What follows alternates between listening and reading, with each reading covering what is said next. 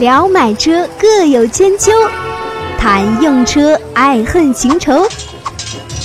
百车全说，你听我说。欢迎各位来到今天的这期《百车全说》，我是三刀。之前呢，我聊过几期关于二手车的节目啊，然后很多人反响还不错，就是对二手车方面也很感兴趣。因为大家其实不选择二手车，很大一个层面上啊，都是对二手车这个行业不了解，或者说嗯不信任啊，就是不了解，其实产生了不信任嘛啊，反正就是这个行业我也不是三刀一个人能改变，也你看现在很多的企业砸了很多钱。我目前来看也没有发现有太大的改变啊，就是铺天盖地很多广告啊，甚至冠名了某些娱乐节目，花了好几个亿，好像也没有怎么改变。但是已经慢慢慢慢形成了一些啊，整个产业里面的一些好像看似是寡头垄断的一种情形。所以呢，今天我又想着啊，而且确实也有听友提出一个问题，说三刀有机会可以讲一讲市面上的那些二手车的 APP。啊，讲 A P P 呢，可能有点太太浅显了啊。我们就把整个这个模式，所有的市面上能看到的一些绝大部分的二手车的啊 A P P 也好，甚至没有出 A P P 的啊这些网站的模式也好啊，三刀尽我所能啊，我了解的跟大家来讲一讲。那么说的不对的地方，也希望大家多多点评啊，可能有高手啊。那么节目一开始还是给我的这个啊自营业务啊宣传宣传。这个买百车的业务的升级，上一期节目我也提过了。那么这一期我再提一次啊，买百车的业务不再是仅仅局限于南京，就是有购车需求的朋友啊，也不再局限于说要在微信里面去啊选择买买车，然后付费。那当时有一个一百元的标准嘛啊，当时为什么付费我也不解释了啊，要筛选一大部分的，就是不在南京当地购车，而且可能车型各方面都没有选选好啊，这些就是无用功嘛。当时是这么选定了一个。啊，很愚蠢的一种方式，很笨。现在来看的话，看过去做的都很笨。那么我们现在就响应，按照互联网的方式啊，我们纯免费，纯免费的形式。然后只要你有对价格方面的咨询啊，购买新车啊，目前先开放购新车的业务啊，二手车业务暂时先不开放。你只要对新车方面的选购有这方面的需求，你可以加盾牌的微信啊，A T C O N T A C T 啊，你加了盾牌，直接留言买百车。然后呢，盾牌会帮你拉到群里面，我们会有专业的人服务你，全国各地啊不限。然后不但是可以给你做价格咨询，如果一旦你说这个价格能接受啊，打了定金，我们这边直接会有人专门一对一服务啊，不管你是天南海北啊，你中国任何一个角落里面都可以带你买到车，没有任何问题。买买车业务，第一免费化，第二直接实行一对一服务，而且是这个其实是一对多了啊，完全一个人配一个服务代表也达不到，三刀的企业规模没那么大啊。然后呢，可以带你买车，没有任何问题啊。但是我建议啊，自己斟酌你和我们之间的这个区域的价格差啊。你如果真的问的价格非常非常好，呃，我们其实对我也有帮助，也让我知道了这款车型在中国的某个角落里面有一个很好的价格，对我们互相都有帮助啊。所以我觉得现在的买买车业务不仅仅是在帮大家，其实大家也是在帮我。所以希望大家多多互动起来，我觉得挺好的啊。加盾牌的微信，然后一切就顺其自然了啊。那么今天这期呢，既然聊的是二手车跟互联网有关的话题啊，就用现在的话讲的很很时尚的这个叫做什么呢？叫互联网创业，O to O，对吧？线上线下啊，C to C to B 啊，B to C 啊，然后 B to C C to C 啊，就是 To B to C To V C 啊，很多人已经开始晕了，说三刀你在说什么呢？你是说顺口溜是吧？这听着挺好听的，但我听不懂啊。没关系，今天这一期呢，我们用非常非常简单的方式来跟大家讲啊，然后来给大家讲一些大家可能耳熟能详的。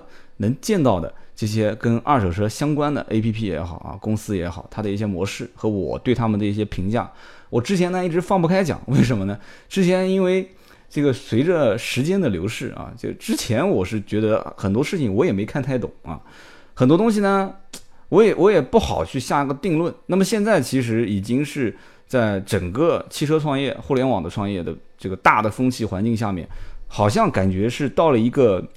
就是说，大家一开始是火拼，然后现在开始休整期，而且在某一些领域里面，好像是已经形成了那么一点点的寡头垄断的那么意思啊。大家也看到了，现在某些这个呃，其实今天就不用再避讳了，反正也不是打广告了，大家都我可能每一个公司都会提到啊。你比方说啊，这个优信二手车最近广告打得特别响，在很多地方地铁广告里面铺天盖地都是啊，公交车，然后小区里面的那个那个楼梯、电梯口的那个电子屏啊，然后户外的广告牌，对吧？然后甚至于还冠名了某个娱乐节目，花了好几个亿啊。那么因此，大家可能就开始知道了。但是知道仅不仅仅就是代表大家都能接受，对不对？所以现在目前来看，好像花了很多钱，效果也不是那么太满意啊。那么有的人要讲说，那这些到底是干什么呢？就烧那么多钱，又又又感觉都不挣钱啊？呃，怎么说呢？这里面就涉及到另外一个概念了，就是大家都认为，所有的业态发展到最后都是在做金融啊，就是在玩资本上的游戏啊。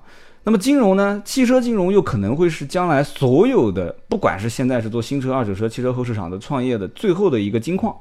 那么有一些心比较急的企业呢，现在就已经开始切入到汽车金融里面来做了啊。虽然做的不一定很好，而且做的可能也也也客户这个这个订单量不多。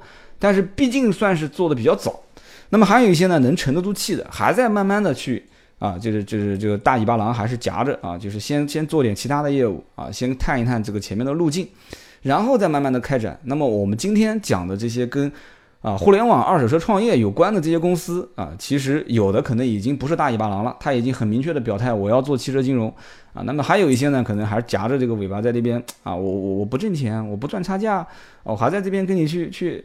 培养你的模式啊，还在补贴。那么具体哪些涉及到商业的里面的一些就是核心点的啊？我觉得我还是应该有点职业素养啊，我就不把它说出来了。那么哪一些是一定要告诉你的啊？包括我今天会点名批判一些模式啊，点名批一些公司啊，我我把我的想法说出来，不管是对是错，而且甚至于这个公司可能有一些高层领导跟我还认识，甚至是哥们儿啊，我仍然要说啊，某些公司啊不好的地方，而且会非常非常直接。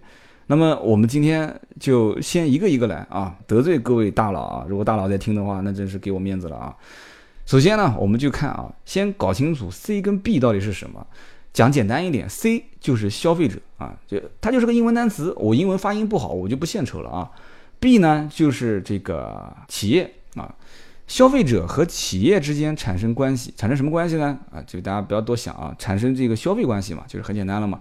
那么中间就用一个 to。一二的二，这个二呢，其实就是跟英文的 to 的发音很很相似嘛，几乎就是几乎就是一样嘛，所以 C to B 就是消费者和商户之间和企业之间发生关系啊，B to B 就是企业和企业之间交易发生关系，B to C 是企业跟消费者之间发生关系啊，C to C 就是两个消费者之间发生关系，C to B、B to C、C to C，你只要搞懂 C 跟 B 是什么就 OK 了。啊，to 就是他们之间发生关系，谁是主体，前面这个是主体啊，他跟他他想跟他发生关系啊。反正就我们就一个一个来吧啊，我们先从 C to B 开始啊。C to B 呢，就是个人，个人和这个企业，讲白了，这个企业是谁呢？就是车商，因为你要卖车嘛啊，就他们俩之间啊产生交易，好吧，我们不讲关系了，产生交易，这个里面最明显的啊，就是最突出的几个公司，大家估计一听。平安好车，对吧？听过了吧？平安好车，开心帮卖，这个可能在上海的人听得多一些。车质保，车质保南京啊、苏州啊这些啊，无锡都可能听过，深圳都听过。然后呢，这个具体的操作模式是怎么操作呢？很简单，其实就是把个人的车辆放到这个一个平台上去卖给商户，就是车商。那么这个平台上怎么卖给车商呢？啊，这大家都对车商比较排斥。好，那平台方就会给你用一种方式，用竞拍的形式，这是目前所有的 C to B 的最常见的一种模式啊，竞拍的模式，把它拍卖给车商。讲白了就是车商谁出价高啊，我就给哪个人。其实这种 C to B 的模式在北美，包括日本市场啊，基本上是没有的啊。C to B 这种模式，在欧洲呢，其实有一些新的创业公司是在尝试。这个模式在我们国内目前来讲，看似是首创，啊，为什么在在在在北美市场是会没有呢？因为中国的整个车源是很分散的，而且都是掌握在消费者手里面，大家都不想卖，而且对你们都不信任。但是北美的市场，它的机构车源是主流，就是说各地都会有一些核心的收车的车商，所以它基本上 C 到市场里面就蒙晕了，他就就不知道，而且不是不知道怎么卖，是他到市场上去卖，卖给谁其实都是车商，而且是一个非常。价格统一的这个一个集体啊，你大家也知道，在国外有很多什么什么什么协会协会之类的啊，而且他们的车在国外有一个非常系统的一个认证报告，所以这个报告也就导致于你只要跟车商发生交易，那么车商肯定是会问你要这份报告，有了这份报告，它的平台上的价格和它实际出手价格基本上差价都不大啊。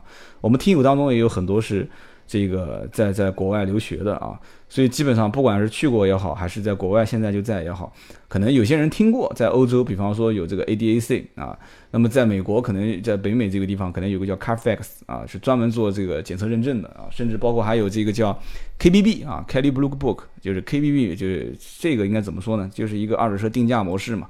那么国内现在也有很多，那么。不管是像 Carfax 这种啊，就是只查询保险啊、出险记录啊，还有保养记录的这样的一个一个软件公司，其实它对你的定价也是有帮助的嘛。还是像我刚刚讲的这个 KBB，它是对二手车的估值，它有一个很权威的数据。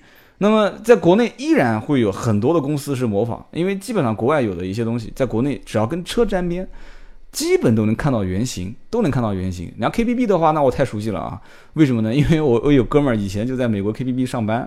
那么在国内创业的几家大佬啊，啊，一个是叫公平价啊，公平价就在南京嘛，现在目前在，以前不在，那以后在不在 不好说。还有一个就是车三百，车三百的估值软件，可能很多人都听过啊，因为它现在也是会呃穿插在很多的这个二手车相关网站的后台。然后金针菇，金针菇是原来易车的老大，易车就是淘车嘛，就是易车不是易车老大了，是淘车这个这个专门负责二手车部门的老大，然后出来做的叫金针菇啊，精确的精，真真假的真啊。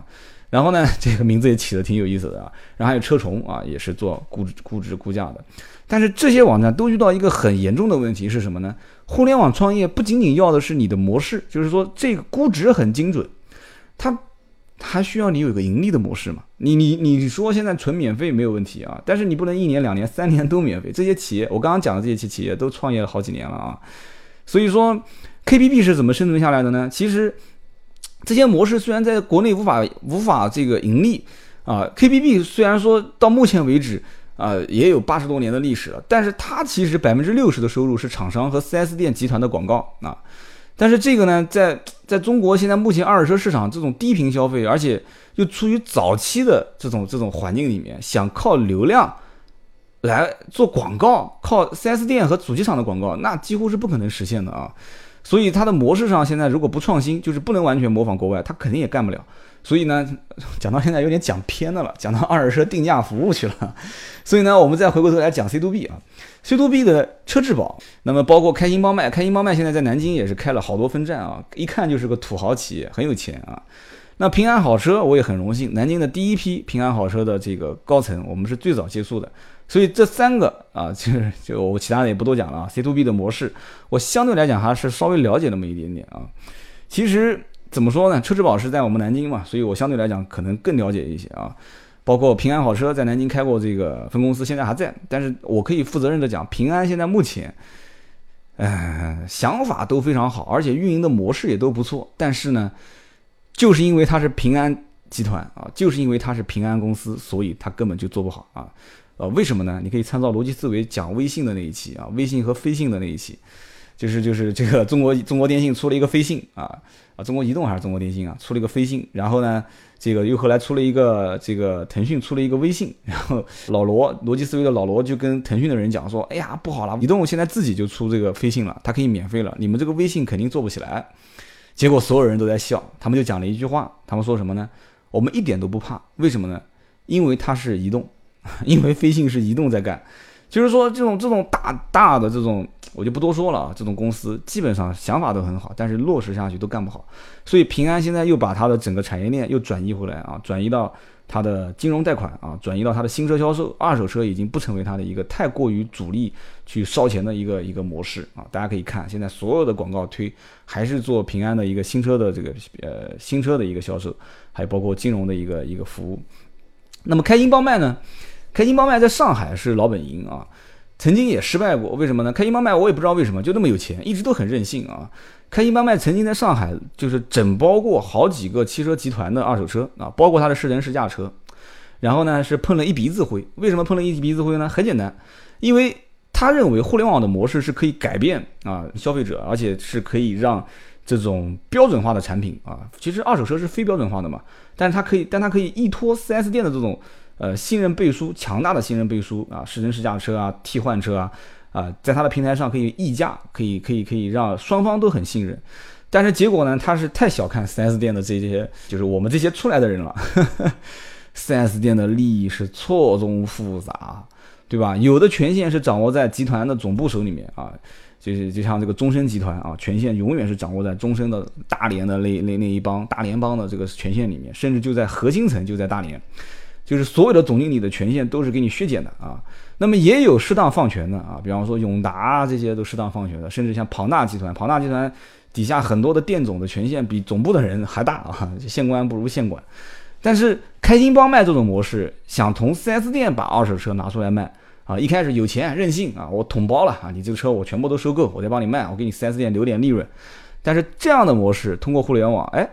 就是说，怎么讲呢？呃，也也也可能是啊它能存活，但是你动了很多人的利益啊，那就必须干死你啊啊！所以开心帮卖一开始就吃了一老鼻子灰啊，然后现在就开始做成这种还是 C to B 啊，你可以开把车开过来，我帮你去拍卖啊这样的一种模式。然后车质保，车质保呢，说实话。到目前来讲的话，也是面临很大的问题。为什么呢？因为车之宝我不但很熟悉啊，熟悉的不能再熟悉。车之宝现在也是也开始做了一个保价的模式，就是你如果在我的平台，车商啊，车商拍消费者的车，就是个人的车，如果车商拍不到车啊，他会给一些补偿。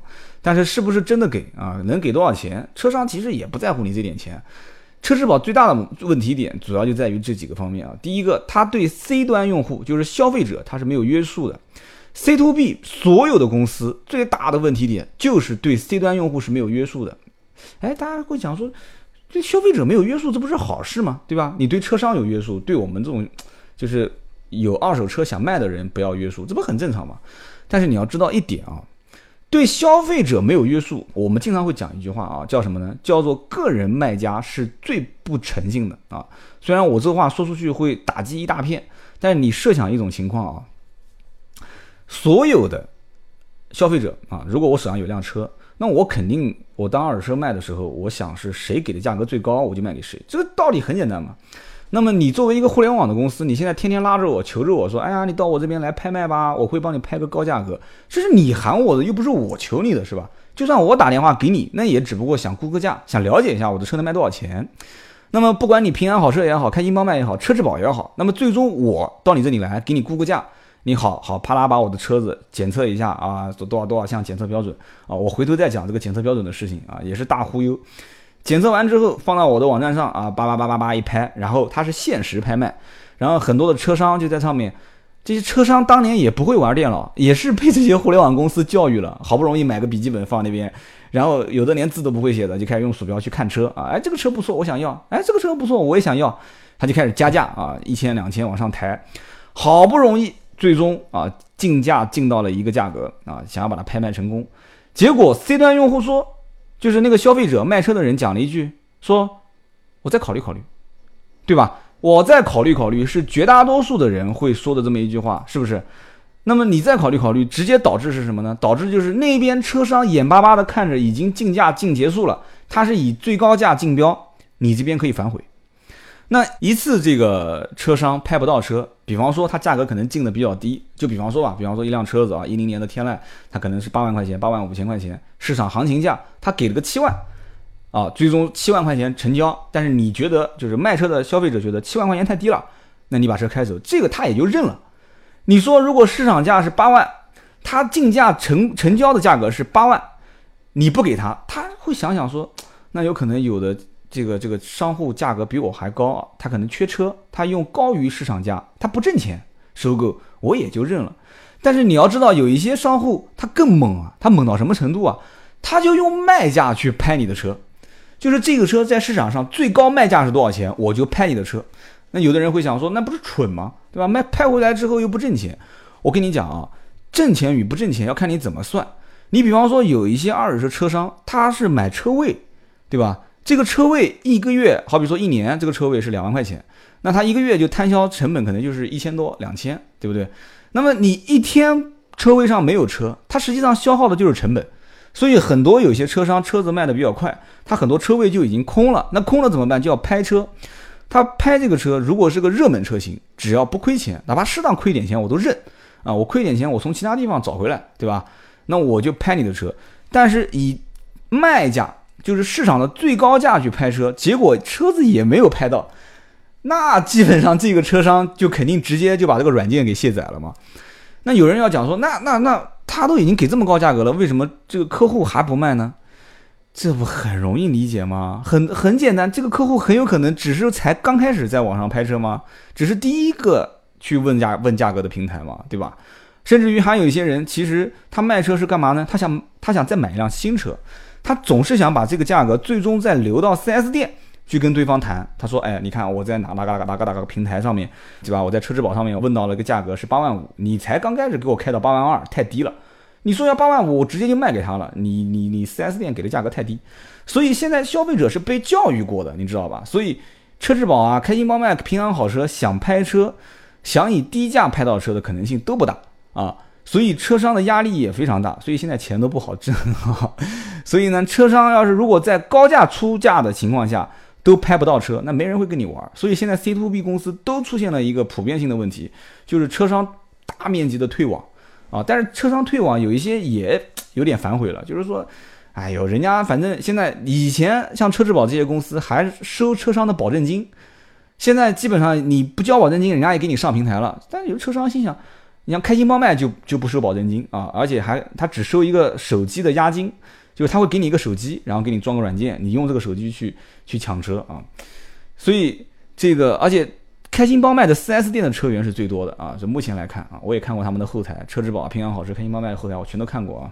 所以呢，各有各的优势，但是呢，最大的问题点就是 C 端用户的契约精神是没有的，契约精神是没有的。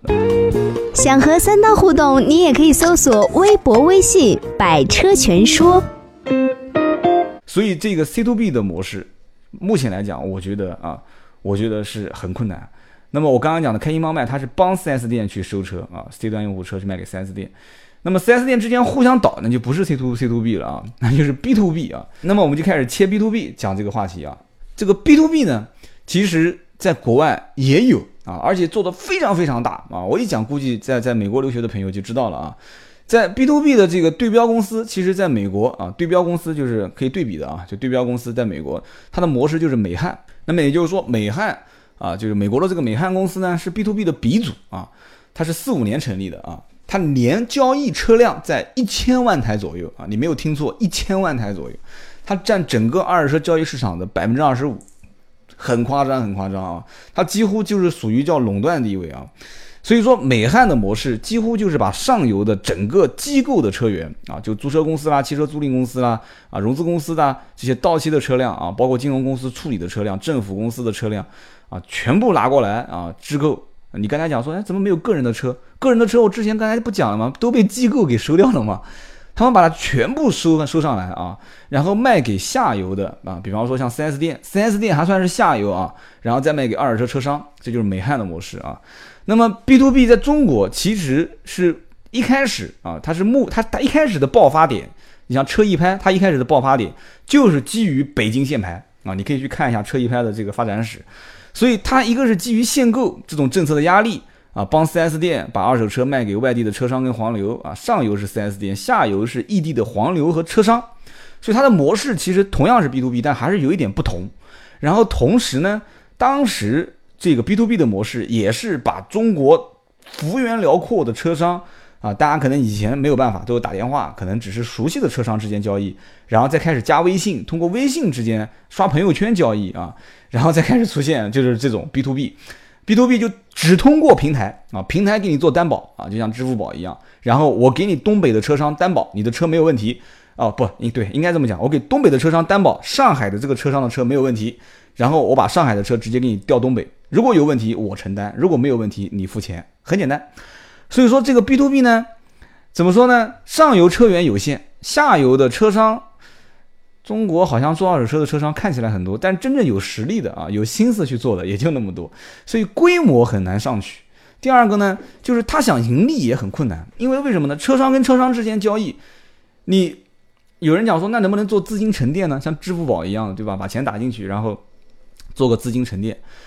怎么说呢？有可能，但是也不可能。为什么呢？因为你不打钱，对方不放车啊，对不对？你担保你是互联网公司，我不认你啊，对不对？你要如果真的是个阿里巴巴嘛，我还认。但你阿里巴巴如果放个什么，对吧？三千五千我认，你要放个三十万五十万，而且大车三百万五百万，我可不敢啊！你互联网公司哪一天携款潜逃了，我可不敢。所以这里面第一个是规模很难做上去，第二个是完全不盈利，所以这可能还要需要很长时间去去探索。但是目前来讲啊，我们俗称叫两拍，已经形成了一个相对来讲的寡头垄断啊。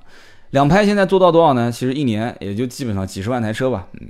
所以在整个二手车市场的交易规模里面，基本上是占百分比是个个位数，所以这个里面市场还很大，还是就是车一拍跟优信拍两拍都已经做到这么大了，就几乎没有人敢说我我现在做个模式我要做 B to B，都已经没有人敢这么讲了。到目前来讲，它也只不过占整个二手车市场交易额的个位数，而且这两拍公司自己的老板也发现过啊，不叫发现过，也公开承认啊，B to B 交易其实是比较失败的啊。也没有太大的心思想把这个 B to B 往前推进，所以才导致于优信拍现在不叫优信拍，叫优信二手车啊，优信二手车，优信什么什么怎么说来着？个人车啊，所以优信拍，优信拍，他已经发现拍卖这种模式是不可能让消费者，就是 C 端用户去接受的啊。消费者真正能接受的模式啊，不叫模式了，就是真正能接受把车卖出去的方式。首选就是信得过的人啊，这个信得过的人包括啊身边的，比方说朋友啊、亲戚啊啊，包括他认识的一些车商啊，就是也有一些车商他是朋友嘛，对吧？跟个人之间，他会把这些车卖给他，但是这个前提条件他有一个角色的转换啊，他更多的是以个人的身份把车卖给他，所以说不管是车商的报价也好，还是车主的对车况的这个如实的表达也好，就是。消费者把车卖出去的这个环节，信任是建立在这个信任基础上，就是前提非常非常重要。他们是不会接受拍卖这个这种模式的，就是卖给车商用拍卖，消费者基本都不接受啊。所以呢，这就转过来讲，就讲成刚才是 B to B 嘛，我们就又开始回头讲讲这个第三个模式叫 B to C 啊，就大家可能都绕晕了啊。我们第一个讲的是 C to B，第二个讲的 B to B 啊，C to B 就是平安好车、开心帮卖、车质保。做代作为代表啊，B to B 就比方说车质呃车一拍优信拍两拍啊，然后我们现在就接着往下讲，讲的就是 B to C，B to C 这个模式，我刚刚前面上就刚刚讲的 B to B 的优信拍，现在砍掉拍这个字，变成优信，哎，优信现在就是标标准准的 B to C 啊。然后现在后来又出现一种买手模式，就是我来帮你找车啊，我来帮你找二手车。这种买手其实也是 B to C，就是我来买，我卖给你啊，B to C 模式。那么像这个车幺零幺啊，现在也是后后起的，但做的好不好另当别论了啊。我也是觉得忽悠的成分占更多一部分。那么还有一个，比方说像车王，车王其实我严格上意义上讲，我不觉得它是一个互联网模式，但是它是它也很是模仿国外的 CarMax 嘛啊，它叫 Car King 啊，连网站的搭配都跟国外的 CarMax 一模一样啊，蓝颜色的底，还请了周华健代言啊，模式非常非常重。它它也算是一个 B to C 啊，他他自己说他是 O to O 嘛，那反正这个我们就不多说啊。我们这个听友当中铁粉也有一个在铁在车王工作，改期可以有时间上来聊聊啊，不给你们打广告啊，你来聊你就要接受我对车王的模式的批评啊。所以这个 B to C 的模式呢，说实话我不太认为它是一个什么互联网模式，不管你是车幺零幺也好，还是优信也好。它更多的是注重线下啊，包括线下的检测，包括线下的卖车的这个整个一个商业逻辑啊，就是给你客户提供一系列的体验啊，各种体验啊，装修的也好，怎么样也好，怎么样也好。那么这个我说实话不想太把它当做这个互联网模式，它只不过出了一个 A P P，对吧？只不过是有那么一个微信。那你要这样讲的话，任何商家。它都是 B to C 嘛，商家把车卖给客户都是 B to C 嘛，那他也可以开发一个自己的订阅号嘛，那那是不是就是属于叫叫互联网模式呢？也不算，对吧？你说你有什么一千项检测标准，这纯忽悠的嘛，对吧？车一拍优信拍最，它在国内是算最早啊，其实比它还早的啊，很吃亏啊，是谁呢？就是国内的 4S 店的认证二手车啊，国外叫 Certified Used Car 啊，我英文发音可能不是很标准啊。Certified Used Car 啊，国外的认证二手车，在国内很早啊，最早零四年的日产阳光认证二手车啊，包括这个最早的还有一个是通用诚心认证二手车啊，这两个零四年就已经进入国内了，人家早就已经有认证标准了。现在好了啊，互联网模式一爆发啊，车一拍说，哎，我们开始开发认证标准，两百六十八项，二六八 V 啊，然后车一拍说，我比你更多啊，然后呢，车幺零幺更夸张啊，出了好几百项，上千项认证标准。一个汽车需要有那么多认证标准吗？啊，我打一个大大的问号啊！我三刀认为根本不需要。车子我讲过啊，车子只要能开啊，只要转向转向机构没有问题啊，这个动力总成没有问题，能开得起来，能刹车啊，然后悬挂系统没有问题就 OK 了，对吧？制动系统没有问题就 OK 了。所以车子最需要检查的第一个有没有出过事故啊？它的动力总成有没有问题？然后它的变速箱有没有问题？对吧？它的悬挂整个底盘有没有被刮蹭过啊？有没有拆开来重装过？这些你只要了解清楚，没有拆装，没有事故，二手车真的需要那么多检测标准吗？啊，我三刀今天就明确表个态，根本不需要。其实很简单的几项甚至几十项就可以把它检测出来了，就是大的环节没有任何问题就 OK 了。但是我这个话肯定很多人不认可啊，不管是从 4S 店的这种标准化的认证标准，还是到呃一些互联网的认证模式，都是起步都是几百项啊，一百多项、两百多项。好，我就不跟你们去争这个问题了，好吧？啊，就就先放一放，反正我的想法就很简单，它根本不需要那么多检测标准。那么最后的重点啊，我就讲一讲关于 C to C。C to C 里面呢，啊，名气比较响的就是人人车啊，人人车。我相信很多人都看过啊，人人车的广告啊，营销宣传啊，包括拿了雷军资本，然后后来又融了一轮多少多少万美金，对吧？人人车往后又引发了啊，这个。赶集开始做赶集好车啊，赶集最后又又和这个五八合并，对吧？五八同城上市了，赶集一直没上市啊，赶集就很郁闷，然后最后算了，我就直接啊，一直想找点题材炒作炒作啊，搞搞自己的身价啊，最后把它卖给了这个这个这个五八同城。五八同城收回来之后也马不停蹄的就开始整合，结果整合出了一个什么叫瓜子二手车啊？我一开始没搞懂这瓜子二手车是什么，一看耶，这不就是赶集原来做的赶集好车吗？赶集好车跟人人车几乎没有任何区别啊，然后包括这个汽车之家啊，也发现说这个也得整啊，对吧？是 C to C 现在感觉好像都都都都很火嘛。汽车之家在河南啊，河南郑州也开始试点，开始做叫家家好车啊，现在马上要开始拓全国了啊，也是跟这个 C to C 啊，人人车啊，赶集好车很像啊，就现在不叫赶集好车了，现在叫瓜子二手车，对吧？那么 C to C 到底是什么个东西呢？啊，这是个什么东东呢？讲的很简单，就是人和人之间交易啊，不不不不，不叫人，什么谁都是人，叫消费者跟消费者之间交易。就是说，我是开这个车的，我要卖，然后我把它卖给想要买这个车的人，这就叫 C to C，很简单吧？那么用他们的话讲，就是什么呢？啊，人人车经常这个李老板经常会出镜啊，他上过中央电视台啊，还还还还找了很多的平台去宣传啊，我是创想家，我是个有梦想的人，讲了一句很经典的话啊，但是他肯定不是首创嘛，他说唯有。这个爱与希望不能辜负啊！讲白了就是它是一个所有人都寄予希望的一家公司嘛，对吧？就讲白了就是手上捧那么多钱，不能把它烧掉，干不出点事情嘛。所以人人车现在目前来讲名气很小，但是这些模式不叫这些了，C to C 的本质其实就是一个个人二手车的寄售。这个模式二七三老早就在做了，车王之前也不一直在做吗？车王现在也在做啊，Car King 车王也在做。二七三最早发家发自于不叫发家啊，发没发家我不知道。最早就是起源于福州，讲白了也就是 C to C 线上线下的模式，它也就是个中介。但是你要说人人车是中介，人人车肯定是不愿意接受的。他说我们不赚差价，那二七三人家也说不赚差价，他只是嘴上说说而已嘛。这背后不挣钱能养活那么多人吗？对吧？我们都很清楚。所以呢，C to C 的这个模式啊。其实你要讲他的祖师爷是谁，在国内啊，我你承不承认我不管啊，我说就是二七三，十多年了啊，全中国开了八百多家店了，然后目前还有上市公司啊，这个持二七三的股份啊，花了好几个亿啊，所以二七三目前来讲，不管它以后能走多远，其实这个模式也不管，包括我一开始也是很看不起二七三，我说哎呀，二七三不就是个中介吗？但是目前来讲啊，我个人分析，不管做的好与不好。可能二七三的加盟的模式，而且扩张确实有点快，而且二七三它本身其实就是，有很多人应该看过二七三啊，就是就是可能在哪个小区门口有一个小门面店，然后上面一个牌子写着二七三，然后一进去有一窝蜂的很多销售员围着你，然后跟你聊啊，你要买什么车啊，老板啊，买什么二手车，就跟那种房产中介很像啊，但是这个模式里面有个核心的因素是什么呢？叫奖惩制度非常的明晰啊，非常的清晰。都是群狼战术啊！你干得好，你就多拿钱；干得不好，就拿不到钱。所以二七三很多的分店都谁开的呢？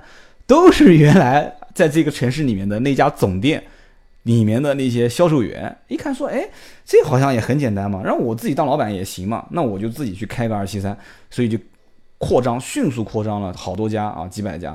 但是呢，也是这个迭代非常快啊，关关闭关店倒闭的，反正一大片，而且不盈利的、亏钱的也是一大片。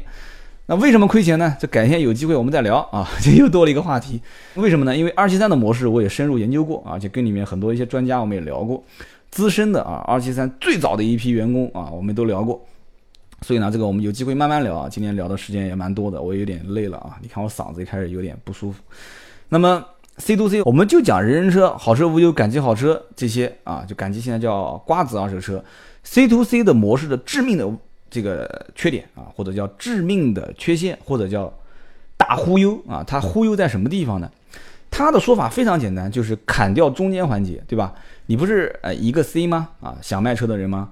这边不是一个 C 吗？就是想买车的人吗？好，我中间不给你有任何商家交易的流程，对吧？没有车商，没有 4S 店，没有拍卖平台，你们两个人直接撮合交易不就 OK 了吗？对吧？听起来很简单，少掉中间这些环节啊，大家都没有这个车商中间再倒一手挣钱了。但是你要知道一点。目前来讲，互联网是多么的发达，而且每一个要卖二手车的人，难道说他不会去询价？我可以负责任的讲啊，所有卖二手车的人，你看我那个百车全说的那个砍三刀的论坛里面，每天还有好多人在问价格，就是每个人身边多多少少都有一两个懂车的人啊，懂二手车的人，对吧？他就算不懂，还有我刚刚之前讲的那么多 C to B、B to B、B to C 公司呢。就算没有这些公司，你告诉我，卖二手车的人要干嘛？卖二手车的人大多数是要买新车，他把车开到 4S 店，4S 店现在日子那么难过，他会放跑他？现在 4S 店那么大个横幅，对吧？高于本城市啊，高于同城百分之二十收购你的车辆，对吧？欢迎比价，4S 店都快疯了，天天都抢着二手车资源。对不对？这些客户基本上买二手车、买新车的，对吧？二手车要置换的，肯定是车市，对吧？车市转一圈，4S 店转一圈，身边朋友问一圈，对吧？然后再发到这些什么拍卖的平台，什么 C to C、C to B 啊，C to C 就不说了啊，B to C、B to B、B to C 啊，我都绕晕的了啊，C to B。那么最，那么最后的最后啊，你是什么平台啊？啊，你是 C to C 是吧？你要把我的车卖给个人用户是吧？啊，你问我这车卖多少钱？他脑袋瓜子一转，这个上网拍卖的平台给我拍了八万二，4S 店给我估价估了八万三，啊，我到车商车市里面逛了一圈，有个老板给我开价开八万五，我都没卖啊，嗯，我就挂个九万吧，肯定的嘛？对不对？难道难道说他会挂低吗？他会把价格挂低吗？不可能啊！为什么不可能？挂低有什么意义呢？对不对？车商开八万五，开过去就卖掉，直接变现金了吗？对不对？4S 店开八万三，开过去直接变现，新车都提回来了吗？对不对？他为什么不卖？不就是价格不满意吗？所以 C to C 的平台最终拿到的这些车源，我不管你是瓜子二手车也好，还是人人车也好，好车无忧也好啊，什么这个这个无忧那个无忧，什么优车成品，你拿的这些车永远都是。劣质车源啊，我不是说车不好，是指这些客户心态啊，心态听懂没有？心态不好，这些客户，但也不叫心态不好。有人马上又要说了，说你是奸商啊！你看我上次讲那个展车展车的事情，多少人在骂我啊？我的初衷其实不是让他去卖展车，知道吧？说展车卖了不说，而是当时在那个环节里面，他突然抛出一个抛出一个展车的话题，就把这件事情就火上浇油了，是他这个。方式不对啊，不说了。妈说这些又有人骂我啊！我讲的意思就是，现在的所有的 C to C 模式，你别跟我忽悠啊！说你砍掉什么环节，你根本就没有砍掉环节，你最终是让个人车主对价格的期望值过高啊！寄售的最大的问题点就在这里啊！成交量不高的原因就是个人卖家对期望值过高，而其实真正要考虑的问题就是我马上后面要总结的就是啊，等会儿总结了再讲吧，反正就是 C to C。没有砍掉这些环节啊，然后传统车商也切不进来，为什么呢？因为价格高嘛，对吧？传统车商会用各种方法让你去把车卖给他啊，但是车主会拖着用各种方法不卖给他，最后反正讲白了就是用时间、用压力。就什么叫压力呢？就那边新车也开始提醒你，呃，张先生你好，你的新车已经啊到到位了，请你赶快准备现款过来。就是到了这种就是已经没有办法了，已经到最后的就是关键时候了，就要上厕所的时候了，你实在憋不住了怎么办呢？啊，只好以一种方式，以一种相对来讲你了解到的有限的信息平台把车卖出去。所以现在 C to C 加在中间去撮合两边交易，我觉得一点都不靠谱，因为两个都是。C 两个都是真真正正要拿车子去交易，对对对，就是都对自己的利益特别看重的两方啊，你怎么让他们去成交？而且这两方说实话，C 端用户我已经讲过了，C 端用户是没有契约精神的，你除非当场付钱，当场交易啊，其他你要让他回去考虑，肯定没没有任何意义嘛，对吧？所以你要帮卖家说这个车多好多好多好，买家心想我也是你平台的用户啊，对不对？它价格那么高，你为什么不帮我杀价呢？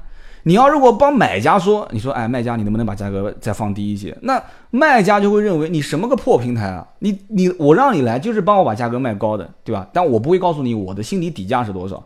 你现在帮着买家过来砍我价格，你什么个意思？对不对？你几个意思啊？所以最后夹在中间两头不是人，然后你还要再补贴人家钱，那不傻吗？对吧？所以我搞不懂啊。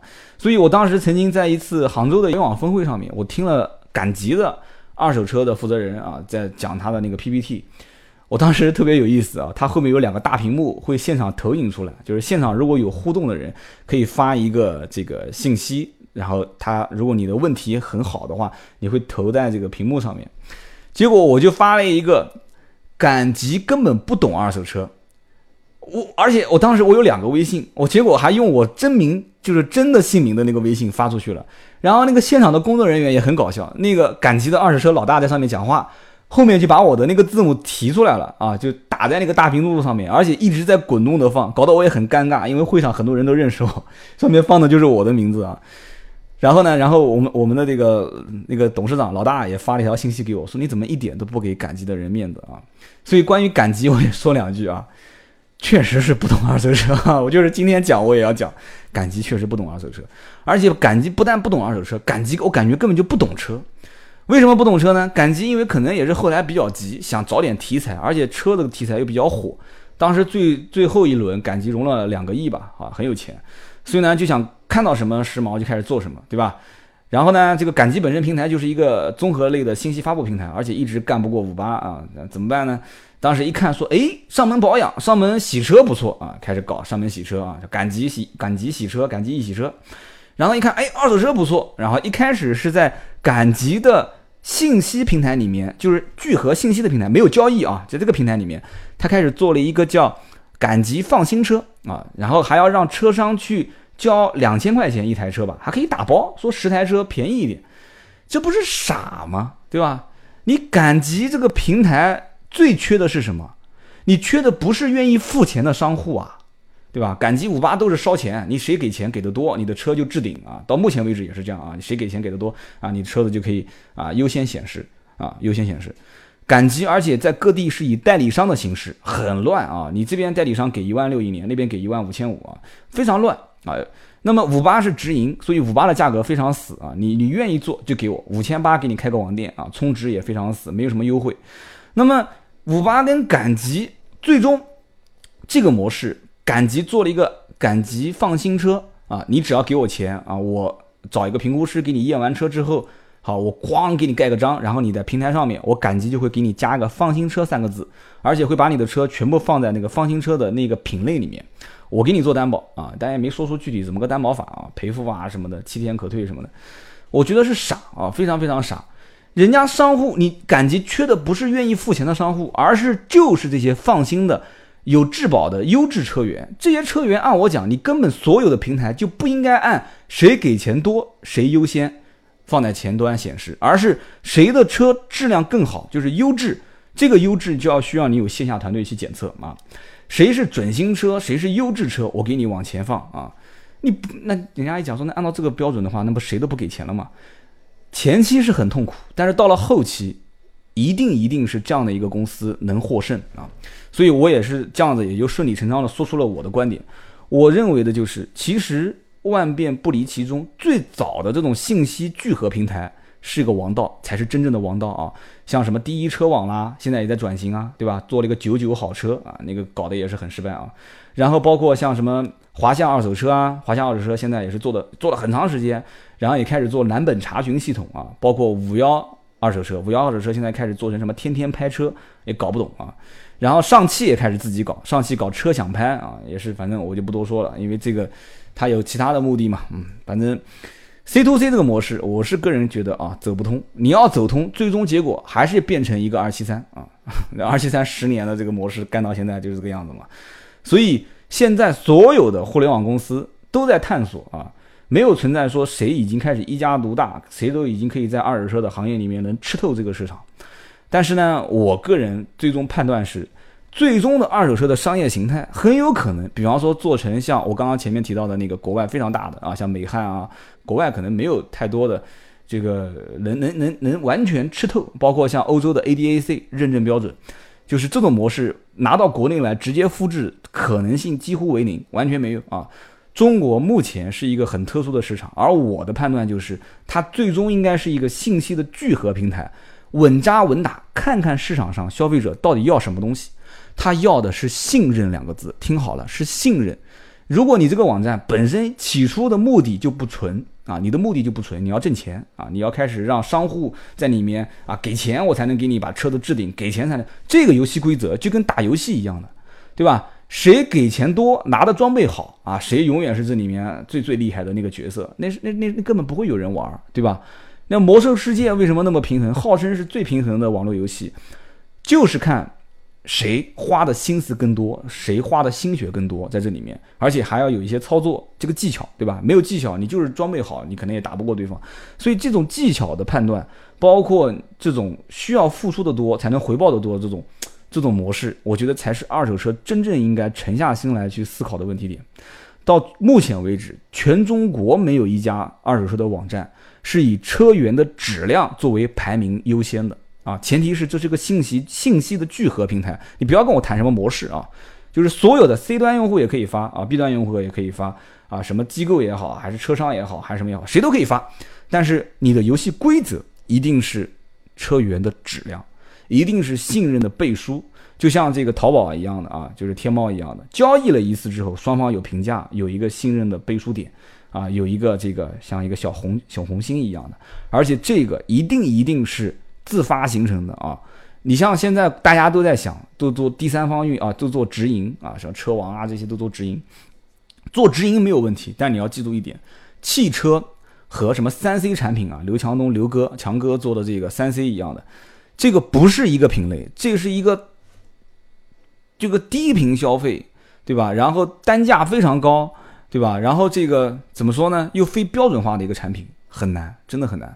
所以说到目前为止，不管怎么讲啊，所有的互联网公司都在尝试啊。今天我说的什么 C to C 啊、B to C 啊、B to B 啊、C to B，好像每一个模式我都说出它的有不好的地方。但是呢，怎么说呢？可能大家都想最终挖的是一个汽车金融的金矿，而不是真正现在现有的模式。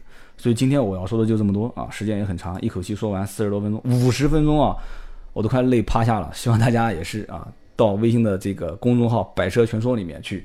啊，点一点看一看啊，可以啊，买杯茶给三刀喝喝啊什么的。现在我们也在改版啊，回头有些人就懂我说的是什么意思了啊。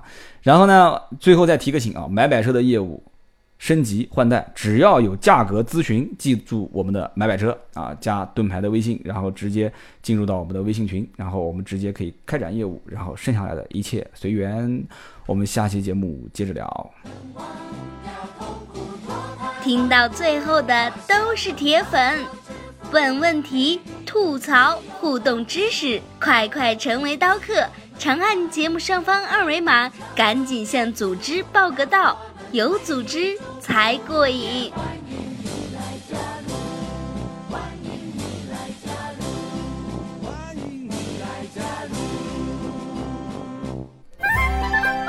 本节目由斗志文化制作出品。